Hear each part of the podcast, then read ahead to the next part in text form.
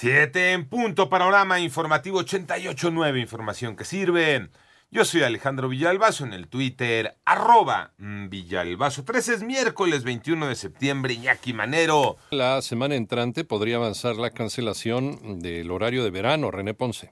Detalla el presidente de la Junta de Coordinación Política de la Cámara de Diputados, Ignacio Mier, que este miércoles 21 de septiembre la Comisión de Energía se reunirá con la intención de lograr un acuerdo respecto a la iniciativa del presidente de la República que busca eliminar el horario de verano. Me estaban comentando el día de hoy, lo están conciliando con todos los grupos parlamentarios. Hay ahí la posibilidad de presentar un transitorio, sobre todo por lo que se refiere a los usos horarios en la península de Yucatán. El legislador morenista estimó que de lograrse el consenso necesario, la iniciativa podría analizarse en el Pleno la próxima semana, por lo que de avalarse de inmediato se enviaría al Senado para su análisis y eventual aprobación. Para 88.9 Noticias, René Ponce Hernández. En el panorama nacional, el colectivo Luz de Esperanza reportó el hallazgo de dos osamentas en la colonia El Cerro del Cuatro, eso es en Tlaquepaque, Jalisco. En esta ocasión recibieron el apoyo de la Comisión de Búsqueda de Personas del Estado.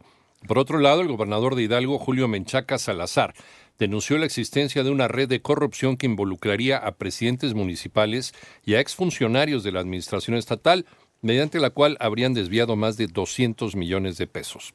Ayer por la noche se registró un choque entre un tracto camión y un vehículo de la Guardia Nacional sobre la carretera Cuacnopalan, Oaxaca. La corporación informó a través de Twitter que el saldo preliminar es de un elemento femenino fallecido en el accidente. Y un juez aplazó la audiencia constitucional en la que se tenía previsto que decidiera si concedía o no el amparo solicitado por Mario Aburto, preso por el homicidio del candidato presidencial Luis Donaldo Colosio.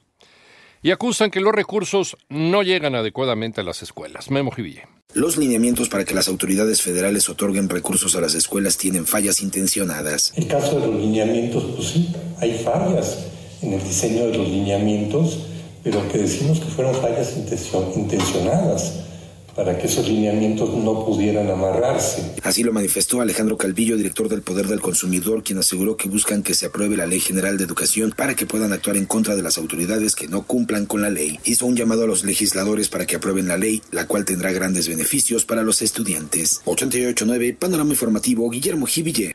Panorama Internacional, el portavoz de la oficina del presidente ucraniano, él se llama Sergi Nikorov, dijo que cualquier referendo sobre la adhesión a Rusia en los territorios ucranianos ocupados por Moscú destruiría cualquier ventana que quede para las conversaciones entre Kiev y Moscú. Por otra parte, el presidente de Colombia, Gustavo Petro, pidió en su intervención en la sexta Asamblea General de las Naciones Unidas acabar la irracional guerra contra las drogas que está destruyendo la selva amazónica y haciéndole daño a su país.